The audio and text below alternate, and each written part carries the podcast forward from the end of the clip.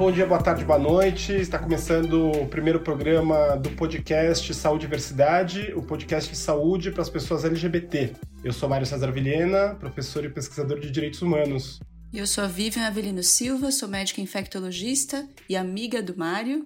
Sou pesquisadora e sou professora da Faculdade de Medicina da Universidade de São Paulo e também da Faculdade do Hospital Israelita Albert Einstein. A gente está hoje aqui com um convidado muito especial, que é o Rico Vasconcelos, médico infectologista, trabalha na área de tratamento e prevenção do HIV e de outras infecções sexualmente transmissíveis e com pesquisas clínicas sobre profilaxia pré-exposição, PrEP, e vacina contra o HIV. Muito bem-vindo, Rico. Olá, pessoal, tudo bem? Obrigado pelo convite. É um prazer estar aqui. A gente vai conversar então hoje, o tema da conversa é a respeito da saúde de homens que fazem sexo com homens. E aí eu queria te perguntar, para começar a conversa, qual é, é a diferença entre gay e homem que faz sexo com homem? Eu acho que a melhor maneira de tentar explicar isso é aquela que tenta considerar que todas as pessoas podem ter a sexualidade que quiserem sem que sejam rotuladas.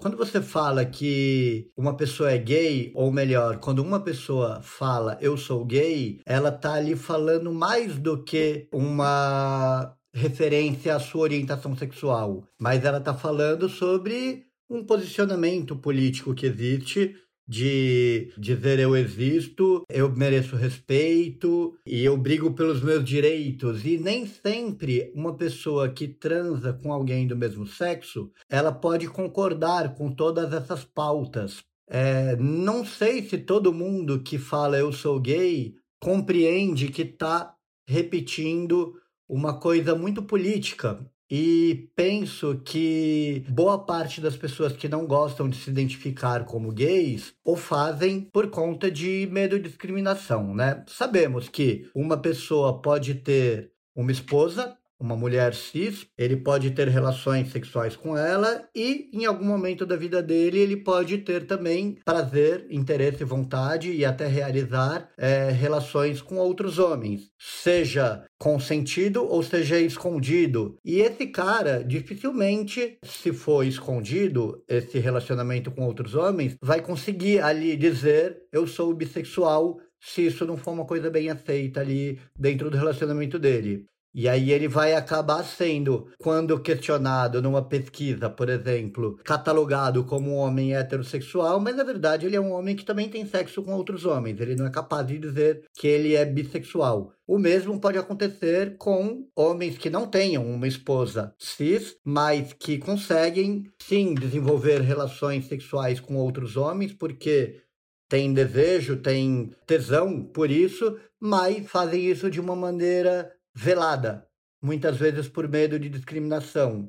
E se você perguntar para ele, você é gay? Ele vai falar, não, mas ele transa com outros homens. Então, eu acho que o termo homem que faz sexo com outros homens, HSH, é a sigla que a gente usa, ela é muito utilizada com o objetivo de tentar englobar mais pessoas que têm essa mesma, digamos, categoria de exposição, que seria sexo com outros homens, né? E não tanto não é um delineamento muito real da vida. Talvez fosse mais útil se você quisesse englobar muitas pessoas e usando termos mais próximos da vida real, você poderia usar homens gays e bissexuais que fazem sexo com homens ou com homens e mulheres. Porque se ele não faz sexo com homem nenhum, ele não vai entrar nessa categoria.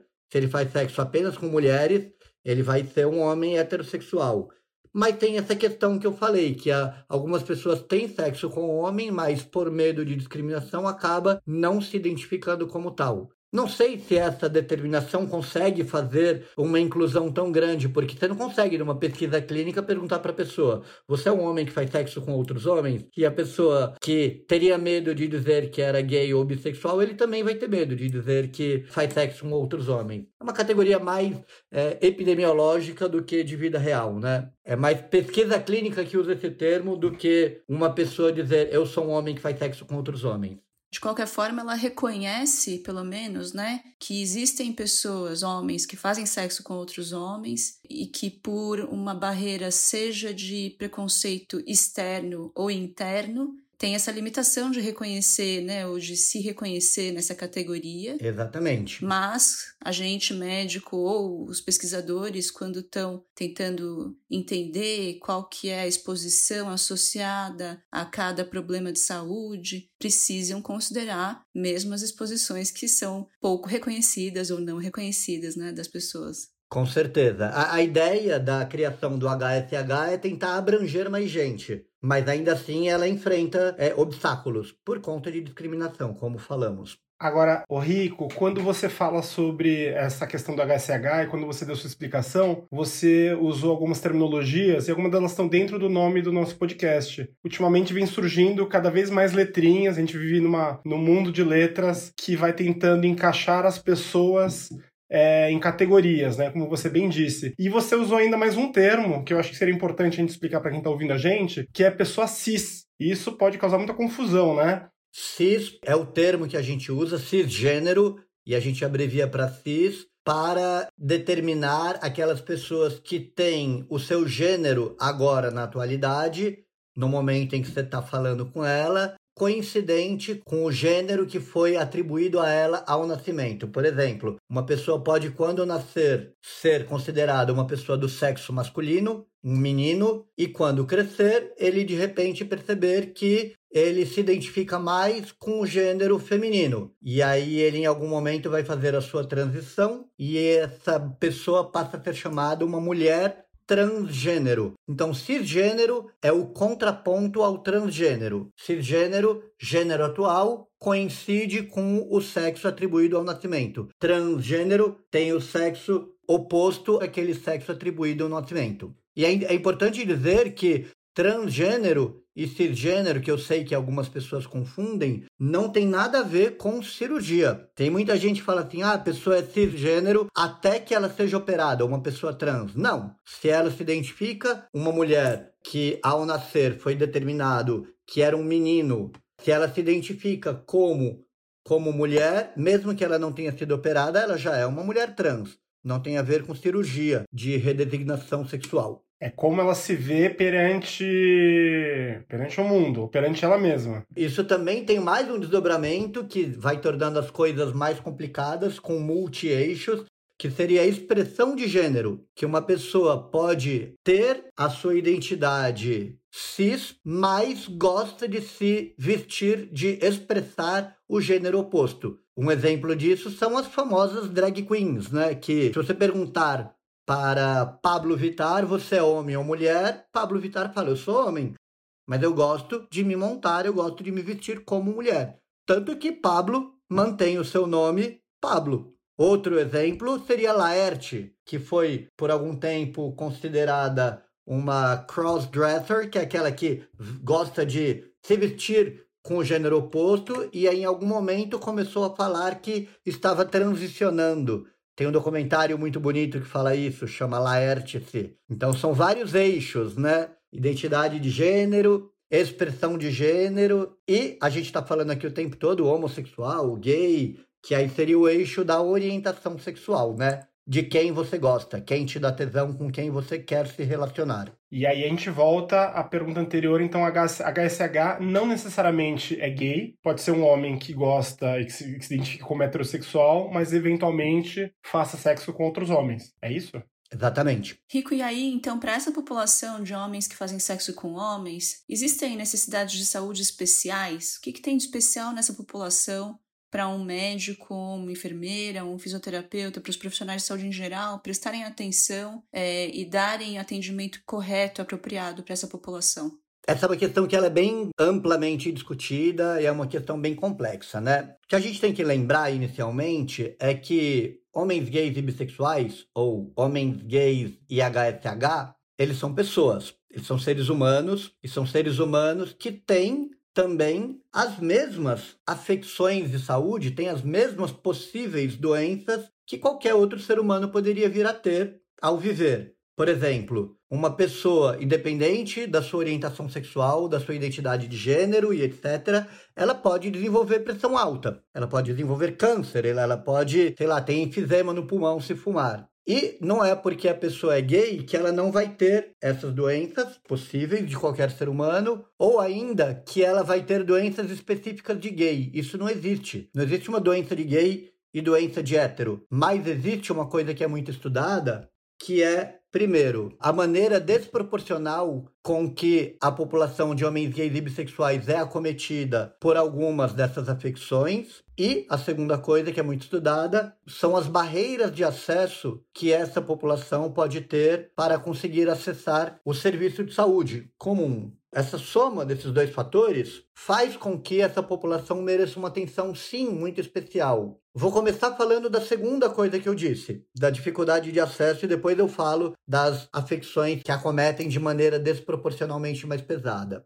A gente sabe que existem várias doenças que acabam sendo frequentes, até mesmo mais frequentes na população de homens gays, pelo fato deles não buscarem, não acessarem a saúde com a mesma frequência nem com a mesma qualidade que a população, por exemplo, heterossexual. Exemplo disso são questões relacionadas com saúde mental, relacionadas com abuso de substância, seja droga, seja tabagismo, questões relacionadas com doenças psiquiátricas, depressão, ansiedade, e isso ainda ganha uma cor ainda mais forte quando você pensar em toda a dificuldade de aceitação da sua sexualidade diversa que essa pessoa teve ao longo da sua vida, muitas vezes sem acolhimento desde momentos muito iniciais da vida, em escola, dentro da sua casa, família, o que faz com que o simples fato de existir para essa pessoa já é uma grande luta, muitas vezes, né? Isso faz com que muitas doenças psiquiátricas sejam mais frequentes. Além disso, é, transtornos de alimentação, seja porque querem se enquadrar dentro de um estereótipo de beleza gay, seja por conta daquela mesma ansiedade que eu falei anteriormente, as pessoas podem ser, por exemplo, bulímicas ou podem ser obesas. Isso faz com que essas pessoas, por estarem mais sujeitas a essas que são situações que qualquer outra pessoa poderia ter, elas precisariam ter um atendimento de saúde atento para essas questões. Mas, se elas não têm acesso e se elas não têm, quando têm acesso, um serviço de saúde de qualidade, que se importa, que se preocupa, que está perguntando essas coisas, elas vão ter doenças mais frequentemente descuidadas e vão acabar adoecendo mais.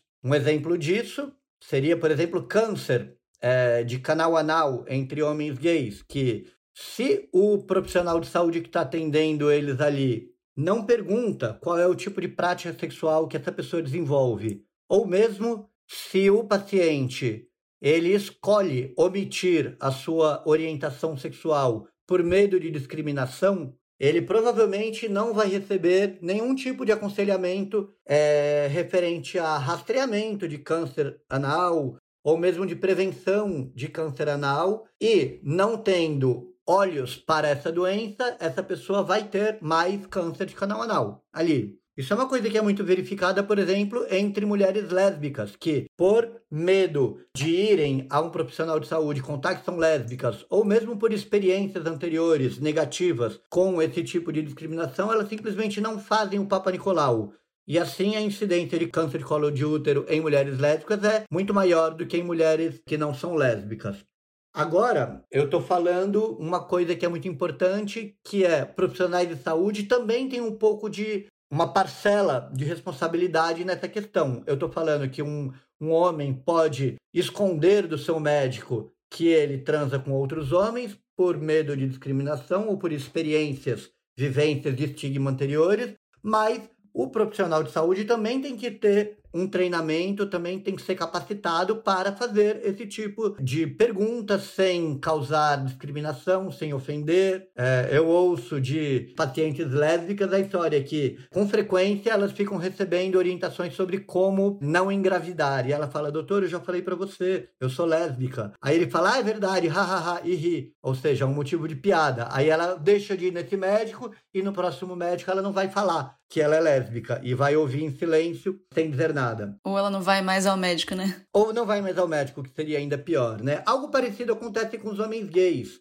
Pensando em toda a violência que existe, masculinidade preponderante, é mais fácil esconder ou se é uma pessoa que não consegue esconder, alguém que é mais afeminada ou que não consegue fingir, entre aspas, que não é gay, é uma pessoa que acaba não indo no médico. Mas o profissional de saúde, definitivamente, os estudos mostram que eles são menos capacitados do que deveriam para conseguir acolher as demandas de saúde sexual dessa população. Eu gosto de falar que a maioria dos profissionais de saúde que não são gays que são homens que não fazem sexo com outros homens, muito provavelmente não fazem ideia de quais são as práticas sexuais que essas pessoas fazem, o que, que eles fazem na cama. Não sabem nem mesmo que não é todo mundo que faz a mesma coisa. Eles não sabem quais são as possibilidades de prática sexual a serem desenvolvidas ali, né? Eles podem não saber que tem gente que gosta de ter, sei lá, o ânus lambido. E aí, esse tipo de prática sexual tem um tipo de abordagem de prevenção e de testagem, por exemplo. Para uma pessoa que gosta de fazer esse sexo oro-anal, é uma pessoa que tem indicação de tomar vacina de hepatite A. Mas, se ele esconde que ele gosta de fazer isso, se ele esconde que é gay, e se o profissional não pergunta, não vai haver indicação da vacina de hepatite A. A gente teve agora, nos últimos anos, entre 2016, 17 e 18, aqui na cidade de São Paulo, um surto de hepatite A entre homens gays, surto esse que poderia ser completamente evitado simplesmente se essas pessoas fossem vacinadas para hepatite A e elas não são vacinadas porque os médicos que o acompanham, quando acompanham, né, não fazem esse tipo de orientação. E agora. Rico, para esclarecer para as pessoas que estão ouvindo a gente, então, o sexo oro-anal que você se refere é a famosa lambidinha, né? A lambidinha no ânus, é. E essa prática pode, ela pode transmitir hepatite A, então, pelo que você está explicando pra gente. Exatamente, é um exemplo que eu dou aqui, que tem muito profissional de saúde que nem sabe que tem homem gay que gosta de fazer isso, ou que existe alguém que gosta de fazer isso. Muitos profissionais de saúde pensam assim: se eu não faço isso, ninguém faz. E todo mundo deve fazer a mesma coisa, e se faz algo de diferente, eu não sei como lidar. Então, falta capacitação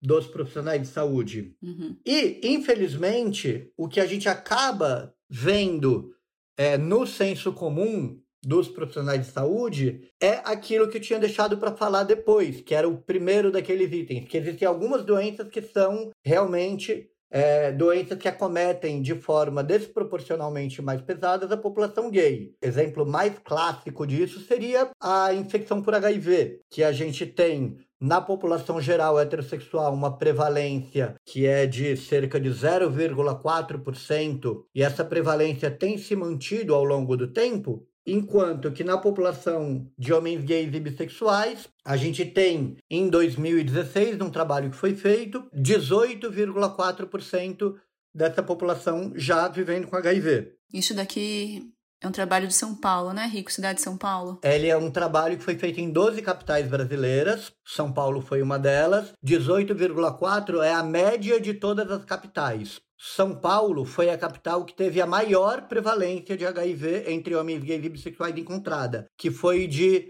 24,8%. 25% é a mesma coisa que eu dizer que em São Paulo, um homem gay ou bissexual a cada quatro já vive com HIV. 25% é um número que chama atenção, que impressiona um a cada quatro, mas o que me impressiona é a progressão dessa prevalência. A última vez que tinha sido feito algum inquérito com a mesma metodologia para a gente poder comparar tinha sido em 2009. E lá foi encontrado mais ou menos 12% da população gay no Brasil vivia com HIV. Isso significa que em São Paulo, em menos de 10 anos, de 2009 até 2016, a gente teve uma prevalência que foi de 12 para 25%. E isso embaixo dos nossos narizes. Isso está acontecendo. E o que, que foi feito para tentar controlar isso? Muito pouca coisa, né? A gente pode falar disso mais para frente mas HIV é o exemplo de doenças que não são doenças de gays, mas são doenças que acabam acontecendo por conta de determinantes que são muito mais sociais do que biológicos, mais frequentemente acontecem na população gay.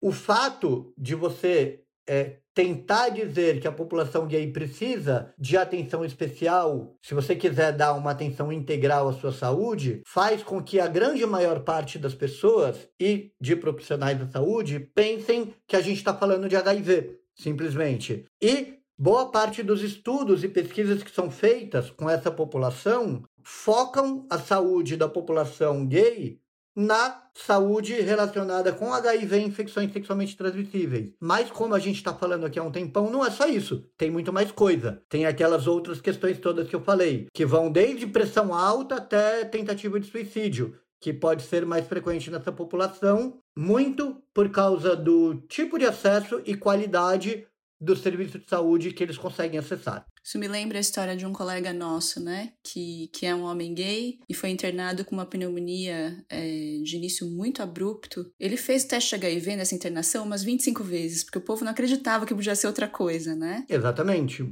É, no fim das contas, não tinha nada a ver a história. E aí, acho que o fato da orientação sexual dele ser essa e o fato da, das pessoas ficarem com essa ideia fixa, né, de que HIV que é o grande problema da vida das pessoas, dos homens que fazem sexo com homens, né, atrapalhou a investigação, porque as pessoas estavam é, com um bloqueio de raciocinar com outras hipóteses, né. Acho que a negligência acontece dos dois lados, né, Rico? Acontece Isso. uma negligência das doenças gerais, hipertensão, diabetes, todas as doenças crônicas, câncer, etc., e uma negligência por, por desconhecimento das práticas, por preconceito, das necessidades específicas dessa população relacionadas às vulnerabilidades todas, tanto de exposição sexual quanto às coisas sociais que estão envolvidas, né, os determinantes sociais envolvidos. E o que me chama atenção nisso tudo é que a gente está falando das grandes capitais. E a gente vive no contexto é, do município de São Paulo, né? Imagino que acontece nos fora dos grandes centros urbanos, né? Sim, essa disparidade de acesso e de qualidade do serviço de saúde que acaba sobrando para os gays, ela é influenciada também por questões como localidade, como extrato socioeconômico, como raça também. Se você é um gay negro, talvez você ainda tenha mais dificuldade para conseguir ter acesso a, uma, a um atendimento de saúde de qualidade. Se você for um gay branco e rico, você consegue encontrar facilmente um médico gay friendly e que pode te ajudar a ter um acesso à saúde melhor. É, e até isso é uma das saídas que estudos tentam sugerir como possibilidade para resolver resolver essa questão, que seria listar para a população gay quais seriam os profissionais que conseguiriam fazer esse acolhimento mais integral. Mas isso, numa sociedade que tem uma desigualdade financeira e econômica tão grande que nem o Brasil, nem sempre isso é possível, né? Outra solução proposta pelos estudos seria criar centros de atendimento para a população LGBT, casa de saúde do homem gay, casa de saúde da mulher trans. E um erro que não pode ser cometido quando você tenta fazer essa proposta de solução é tem que ser um, uma casa de atenção à saúde integral, não casa de gays com HIV. Porque saúde integral da população de homens gays não é só HIV é mais coisa. E se você olhar apenas para o HIV, você está repetindo estigmas, está repetindo aquele conceito da década de 80 dos grupos de risco. E eu sempre gosto de dizer que esse conceito de grupos de risco, que diz que só gay pega, que acaba ecoando na cabeça da sociedade como só gay pega HIV, é tanto ruim para o gay por estigmatizá-lo, quanto é ruim para o hétero também. Porque quando um hétero se infecta com HIV, a discriminação reversa acontece também. Um homem hétero que chega ali com uma infecção por HIV, muito provavelmente vai demorar mais tempo para alguém pensar em HIV do que pensaria se fosse gay. Isso é ruim para ele, ele demora mais tempo para fazer diagnóstico também sofre mais autopreconceito, né? Porque ele já tem internalizado essa crença de que só gay pega, se eu peguei, eu sou sujo, eu sou errado, né? É uma coisa que vem associada a um, um estigma internalizado também. Sim. Homens heterossexuais que vivem com HIV costumam dizer que eles sofrem um duplo preconceito, que é o preconceito referente ao HIV e o preconceito referente a esse estigma de que quem pega HIV é gay. Exatamente. E a gente já falou um pouco então sobre o HIV, e aí eu queria só ressaltar que a prevenção do HIV, felizmente, mudou muito nos últimos anos, né? Conta pra gente, Rico, quais que foram as principais novidades na prevenção do HIV da camisinha pra cá? É, a gente ficou ali por quase 30 anos dentro do campo da prevenção do HIV com apenas duas balas no nosso revólver possíveis para serem usadas. Duas estratégias apenas que funcionavam, que era abstinência sexual e o uso da camisinha. A abstinência não foi muito bem aceita nos lugares onde tentaram usar. E por isso acabou que a gente criou um discurso de prevenção no Brasil que foi meio monotemático, né? Que foi use camisinha. Qualquer que fosse a demanda do usuário do serviço de saúde no Brasil dentro desse campo da prevenção, a resposta que era dada era sempre a mesma. Use camisinha. Aí se a pessoa falasse, mas quando eu ponho a camisinha eu perco a ereção, eu brocho, aí eu não consigo transar, como eu já ouvi de meninos de 19 anos. A resposta que era dada era, use camisinha. Ou quando a pessoa falava assim, eu tenho tesão em transar sem camisinha, a minha vida sexual sem camisinha é muito melhor. A resposta era, use camisinha. Esse foi um dos principais motivos pelos quais a gente manteve, ao longo desses quase 40 anos de epidemia de HIV, um número de novos casos diagnosticados a cada ano que nunca zerou, porque a camisinha é maravilhosa para prevenção contra o HIV e contra outras infecções sexualmente transmissíveis. Mas ela tem um grande problema. Ela só funciona se você usar. E se você usar direitinho. E esse problema é o mesmo problema da abstinência sexual. A abstinência sexual é maravilhoso para evitar HIV também. E outras infecções sexualmente até filho. Mas ela tem um problema. Ela só funciona se você usar. E o erro foi achar que 100% da população ia conseguir usar a camisinha em 100% das suas relações ao longo da sua vida. Não vai. Acho que é interessante aqui, do ponto de vista científico, né, enfatizar que isso aí é a diferença entre eficácia e efetividade, né? Eficácia é, exatamente, a camisinha é perfeitamente eficaz, desde que você use corretamente 100% das relações e 100% do tempo, né? Mas ela não é efetiva, porque na vida real as pessoas não utilizam dessa forma ou não utilizam de nenhuma forma, às uhum. vezes, né? Então a diferença entre eficácia e efetividade. É, e eu sempre gosto de pontuar que esse discurso monotemático do use camisinha, ele foi, ao longo desses 30, 35 anos que se passaram, um discurso que também foi reforçado por um tempero de homofobia, no sentido de que era considerado quase que um pecado, pecado entre aspas, é proibido, você não podia fazer de jeito nenhum sexo sem camisinha se você fosse gay. Porque quando você era heterossexual, o medo que as pessoas tinham, na maior parte das vezes, era apenas de engravidar. E boa parte dessa esse pseudo perdão que era dado para a população heterossexual que fazia sexo sem camisinha era aquela distribuição desproporcional que a epidemia sempre pesou mais entre gays. A chance de um homem hétero pegar HIV transando com uma mulher hétero sem camisinha é menor por vários aspectos. É menor porque a prevalência de infecção por HIV na população de mulheres héteros é bem mais baixa, porque o tipo de sexo feito ali, sexo vaginal, tem uma transmissão menor, e isso fez com que a prevalência de infecção por HIV entre homens gays fosse muito maior. Então, não houve uma intenção muito grande naquela época, na década de 80, 90 e anos 2000, de tentar procurar uma estratégia de prevenção adicional ou novas formas de prevenção de HIV, porque para héteros estava funcionando, porque era difícil pegar HIV quando você era hétero. Mas para gays, a prevenção era quase que prescritiva, né? Era impositiva. Era falado assim: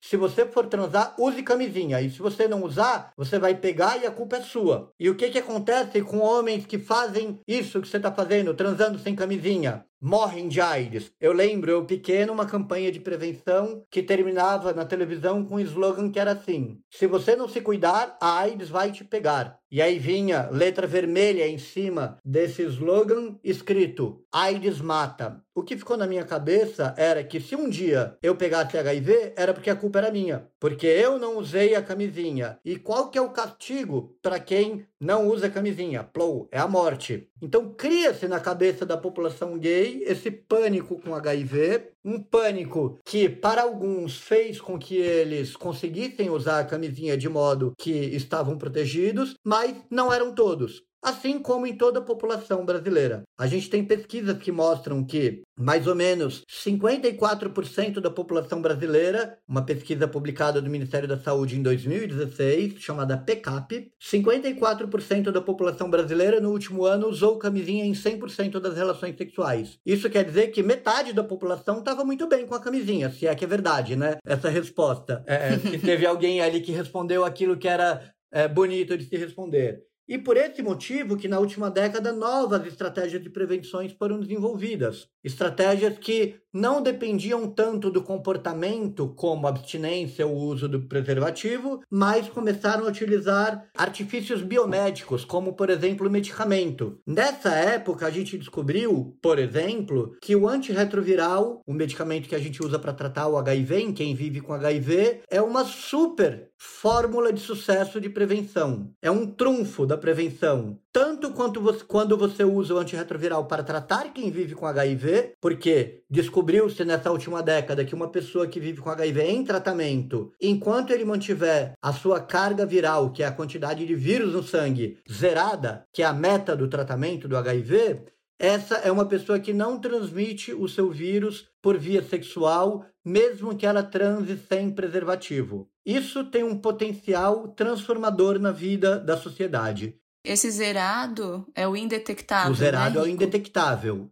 E não é curado, não é a mesma coisa. Não é curado. Enquanto a pessoa estiver tomando o remédio direitinho, ela vai manter o HIV sob controle e não vai ter vírus detectável no sangue dele. Mas, se ele parar de tomar o remédio ou tomar de forma irregular, o vírus volta a se multiplicar e pode aparecer no sangue de novo, e assim a pessoa volta a poder transmitir o seu vírus por via sexual. Criou-se até um, uma sigla para a gente usar para disseminar essa informação, que é aquela do I é igual a I, que quer dizer indetectável é igual a intransmissível. Enquanto a pessoa que vive com HIV está tratando o seu vírus e está com carga viral indetectável, essa pessoa não vai transmitir o seu vírus por via sexual.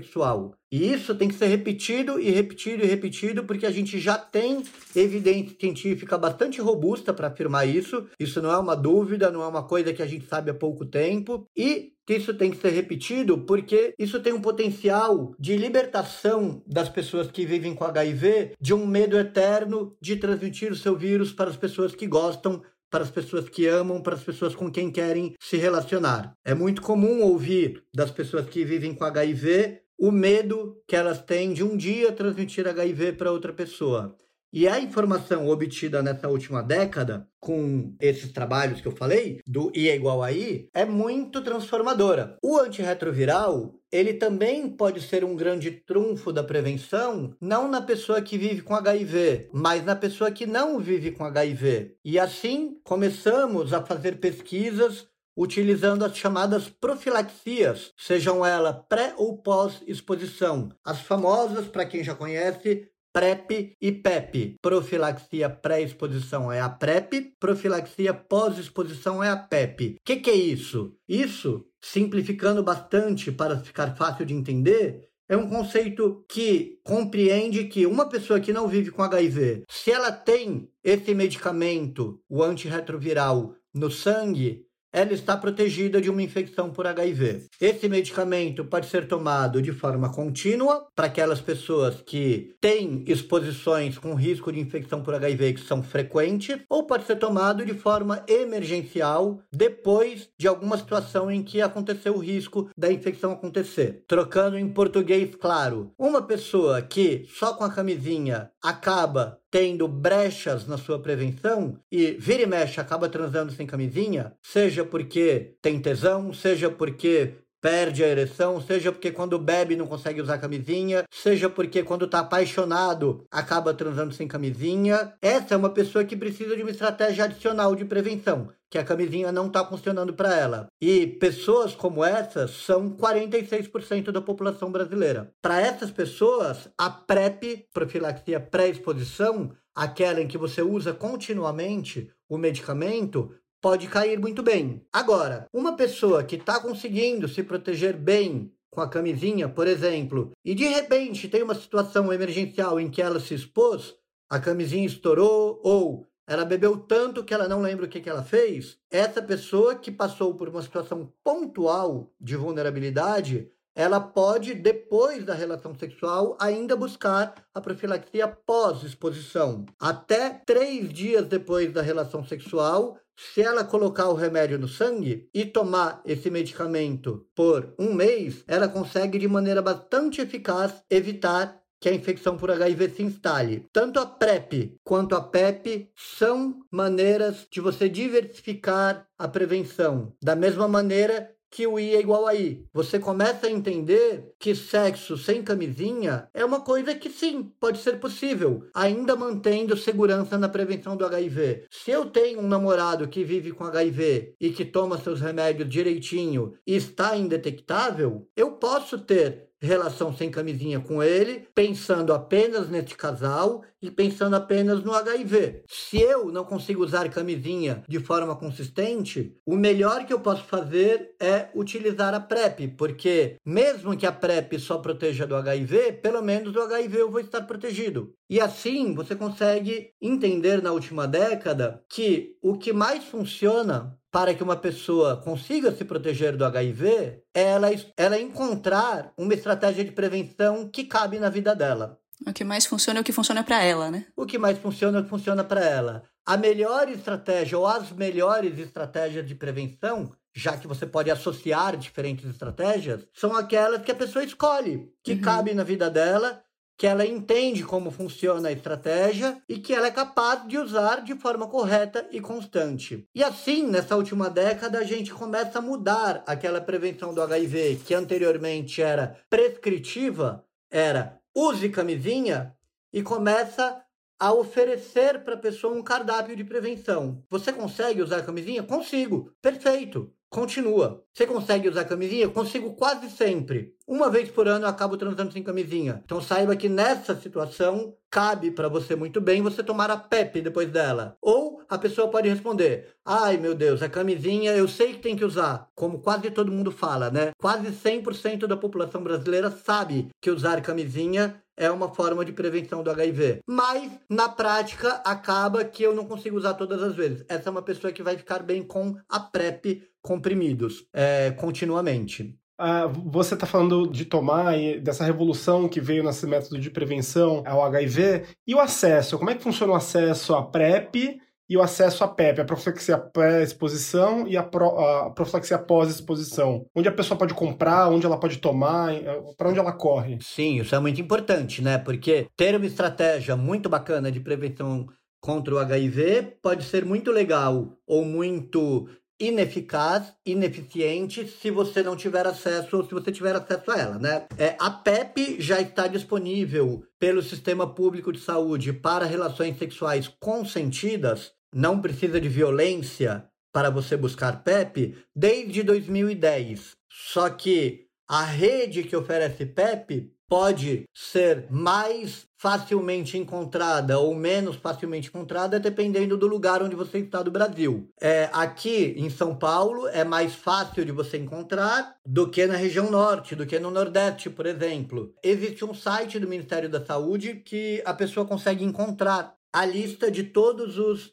serviços que oferecem PEP. E é importante que a pessoa lembre que ela tem três dias, 72 horas, para começar a tomar a PEP. Então não precisa levantar da cama depois da relação sexual e já sair correndo. Assim, ela pode, no dia seguinte, quando acordar e lembrar que transar, transou sem camisinha, ela pode ainda buscar a PEP. E o site do Ministério da Saúde que tem essas informações, o portal é aquele www.aids.gov.br. E a PrEP, ela é mais recente e ela passou a ser disponibilizada pelo SUS no final de 2017. A gente está quase completando três anos de PrEP no SUS e de maneira ainda mais restrita que a PEP, ela está disponível apenas em alguns serviços do Brasil. A rede que oferece PrEP no Brasil está aumentando aos pouquinhos e os lugares que fazem esse tipo de oferecimento também pode ser encontrada nesse mesmo site, aids.gov.br.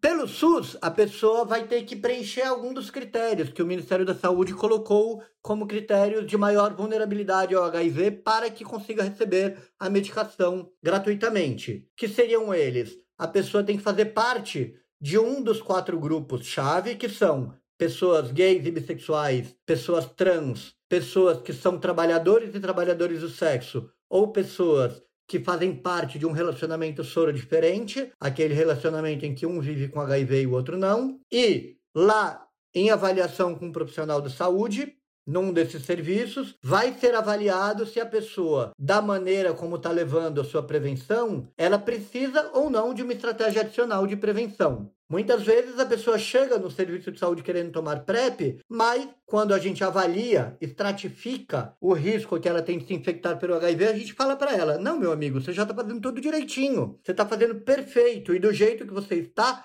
por exemplo, usando camisinha, você vai conseguir viver toda a sua vida sem se infectar por HIV. Então, não basta fazer parte de um desses quatro grupos, gays, trans, trabalhador do sexo ou soro diferente, para já ter indicação de tomar PrEP. A pessoa também precisa ter alguma vulnerabilidade em infecção por HIV. E se a pessoa não quer pegar fila aí no posto de saúde do SUS e ela quer acessar no mercado particular, isso também está disponível. A pessoa vai gastar ali uma quantia que não é pouquinho, mas também não é o preço de um carro.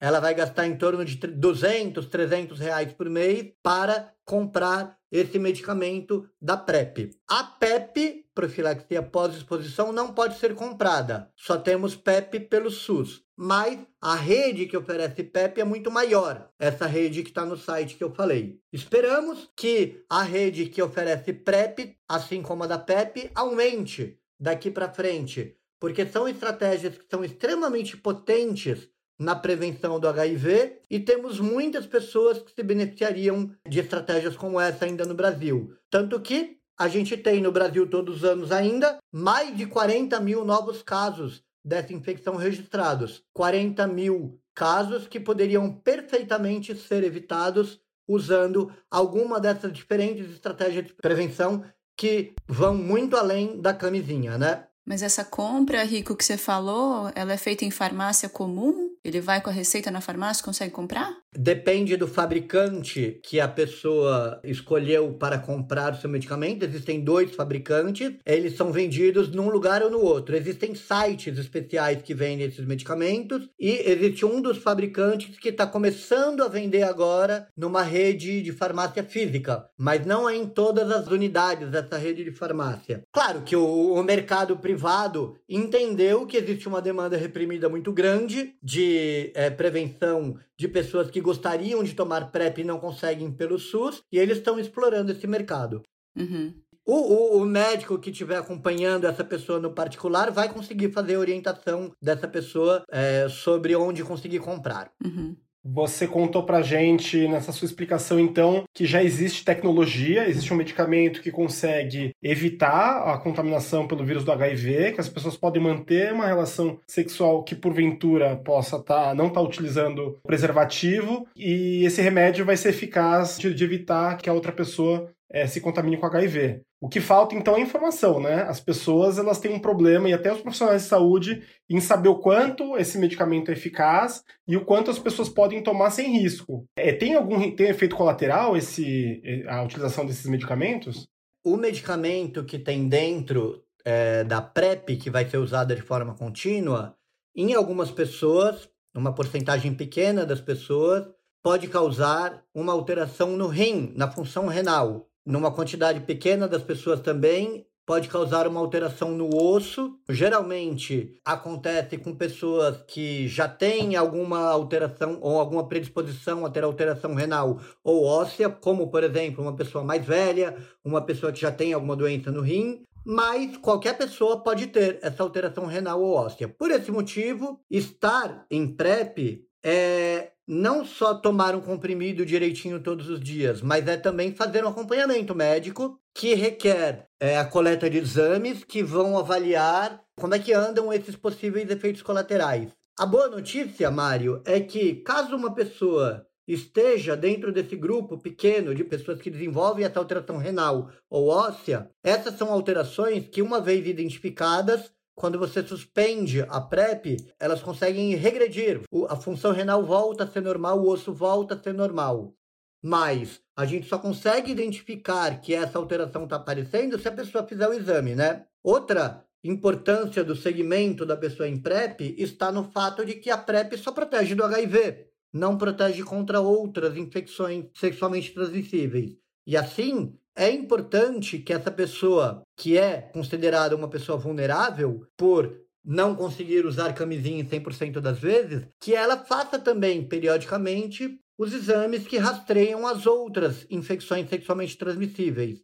Lembremos que as outras infecções sexualmente transmissíveis têm tratamento e tem cura. A única que não tem cura é aquela que tem PrEP, e não é por acaso. Vale a pena uma pessoa ao longo da sua vida se empenhar para não pegar HIV.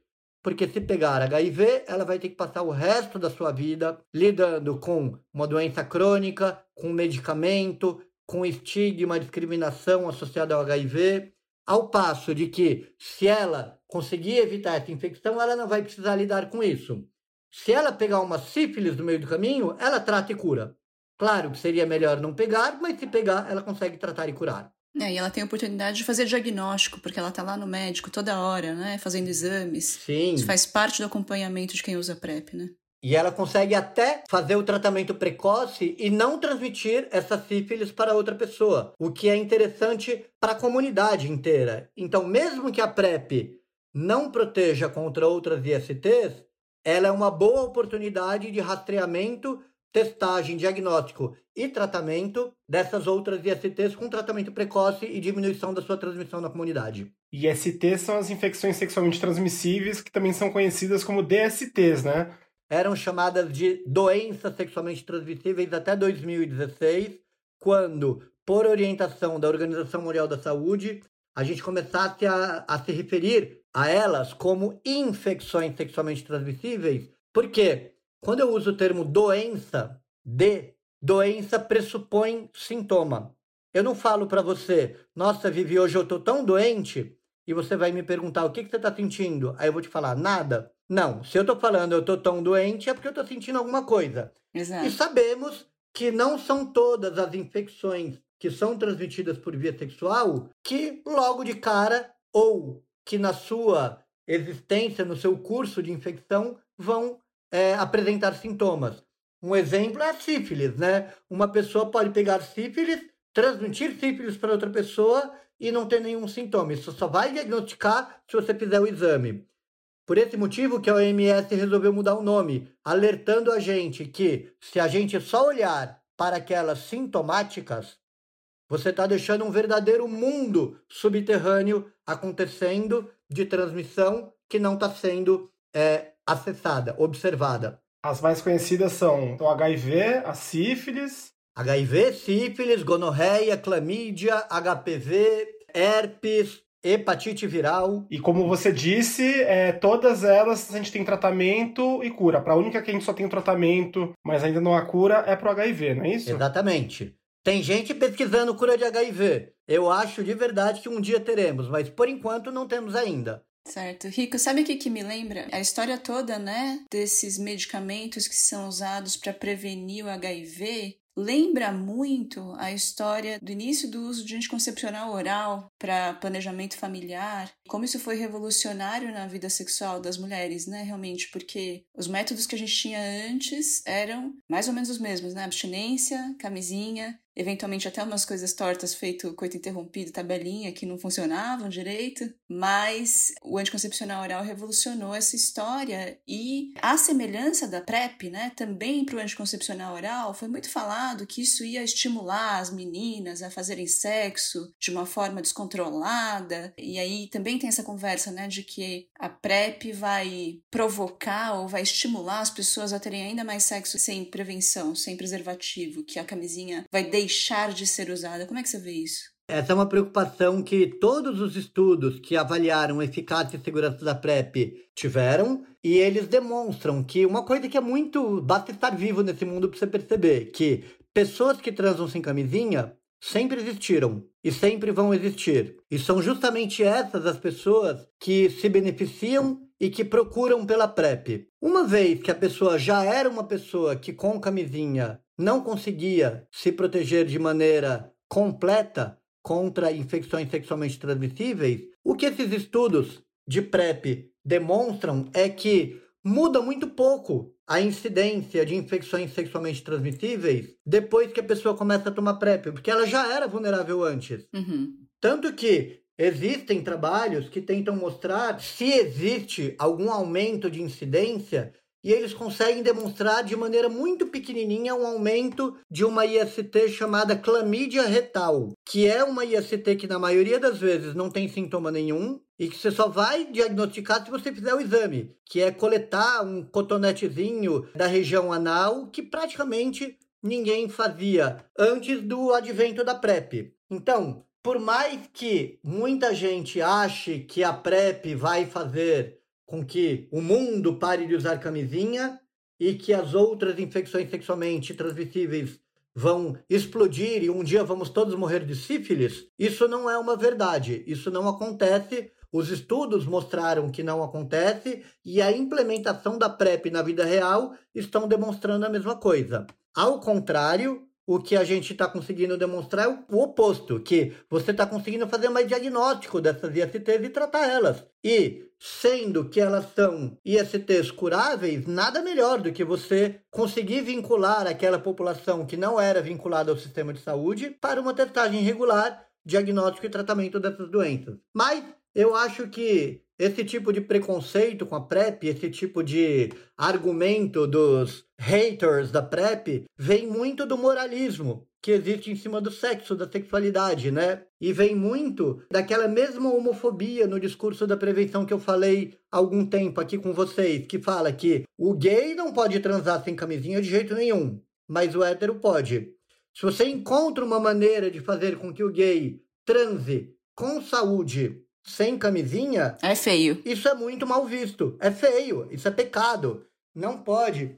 Uma coisa que eu sempre gosto de dizer é que o discurso da prevenção no Brasil e no mundo, ele é tão homofóbico que se você quiser, por exemplo, ver um filme pornô na internet de dois homens gays transando sem camisinha, esse sexo tem até um nome, isso chama sexo bareback. Se você colocar bareback na, no Google e procurar, vai aparecer um monte de filme de homem gay transando sem camisinha. Vivi, como chama o sexo sem camisinha entre um homem e uma mulher? Chama sexo. Chama sexo. Então, a gente tem que entender que nós repetimos um discurso que é homofóbico de prevenção, uhum. prescritivo, punitivo, como se uma pessoa pegasse infecção sexualmente transmissível, seja ela sífilis ou HIV, porque ela fez uma coisa errada, aí esse tem um castigo por conta de alguma coisa errada que ela fez. Isso não é verdade. Pode pegar uma infecção sexualmente transmissível quem transa. E aliás,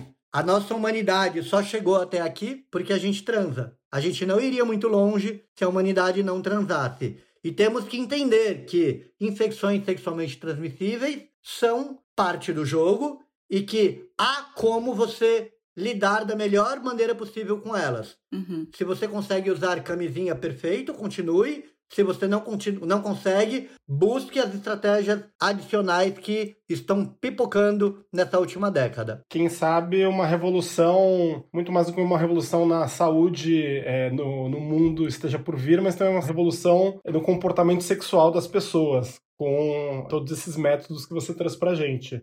Com certeza. É, prevenção baseada em autonomia é aquela que mais funciona. E por esse motivo que eu digo que a PrEP não encerrou esse capítulo. Existem novas formas de prevenção que estão sendo desenvolvidas. Porque tem gente que não vai conseguir tomar nem comprimido, nem usar camisinha. E nem fazer abstinência sexual. E para elas a gente precisa ter uma resposta, né? Qual que vai ser, Rico? Injeção? O que, que vai ser a resposta? Existe PrEP em forma de um medicamento injetável aplicado intramuscular a cada dois meses. Existe PrEP na forma de anticorpos monoclonais que são injetados na pessoa a cada seis meses ou mais. Existe implante subcutâneo que tem liberação prolongada de antirretroviral que poderia ser trocado em períodos tão longos quanto um ano.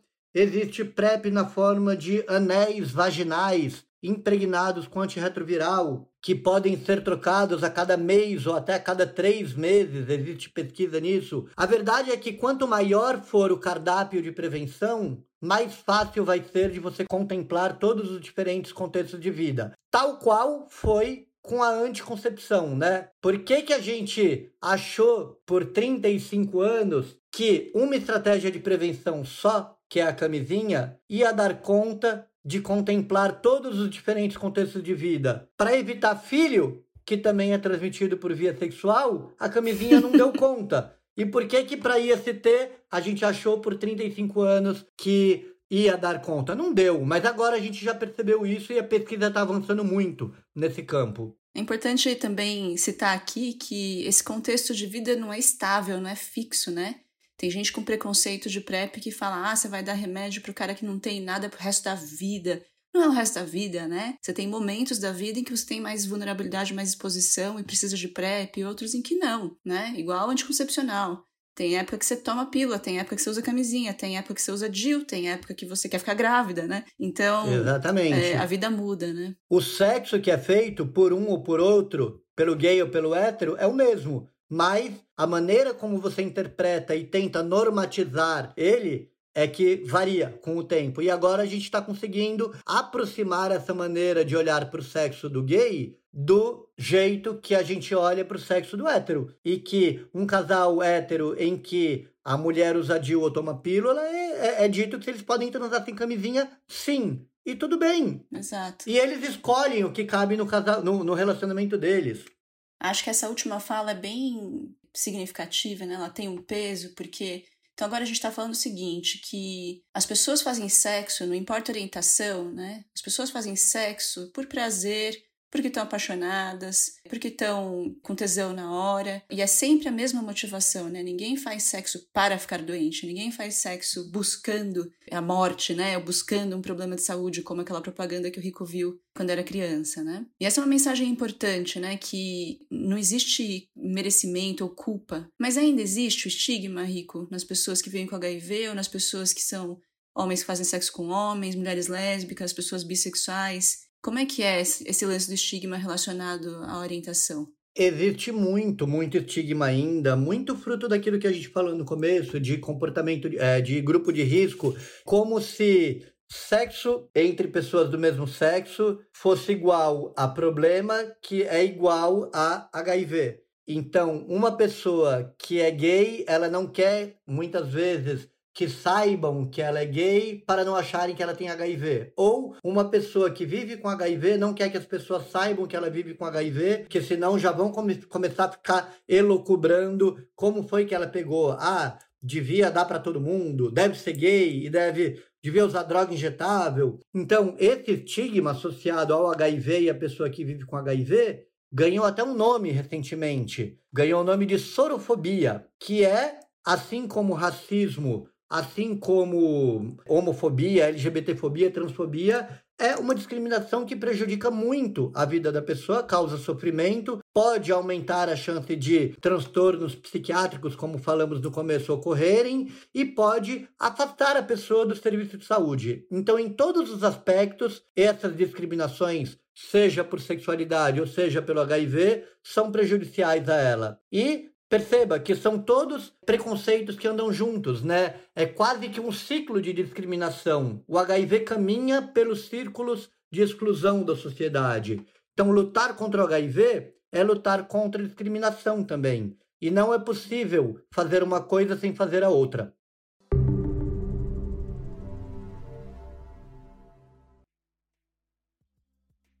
Obrigado, doutor Ricardo Vasconcelos, por todos os seus esclarecimentos. Uh, tudo que você falou acho que é de grande utilidade para todos nós, é uma coisa que devia estar dentro de todas as pessoas. Você participou do nosso primeiro programa, que é uma honra para gente.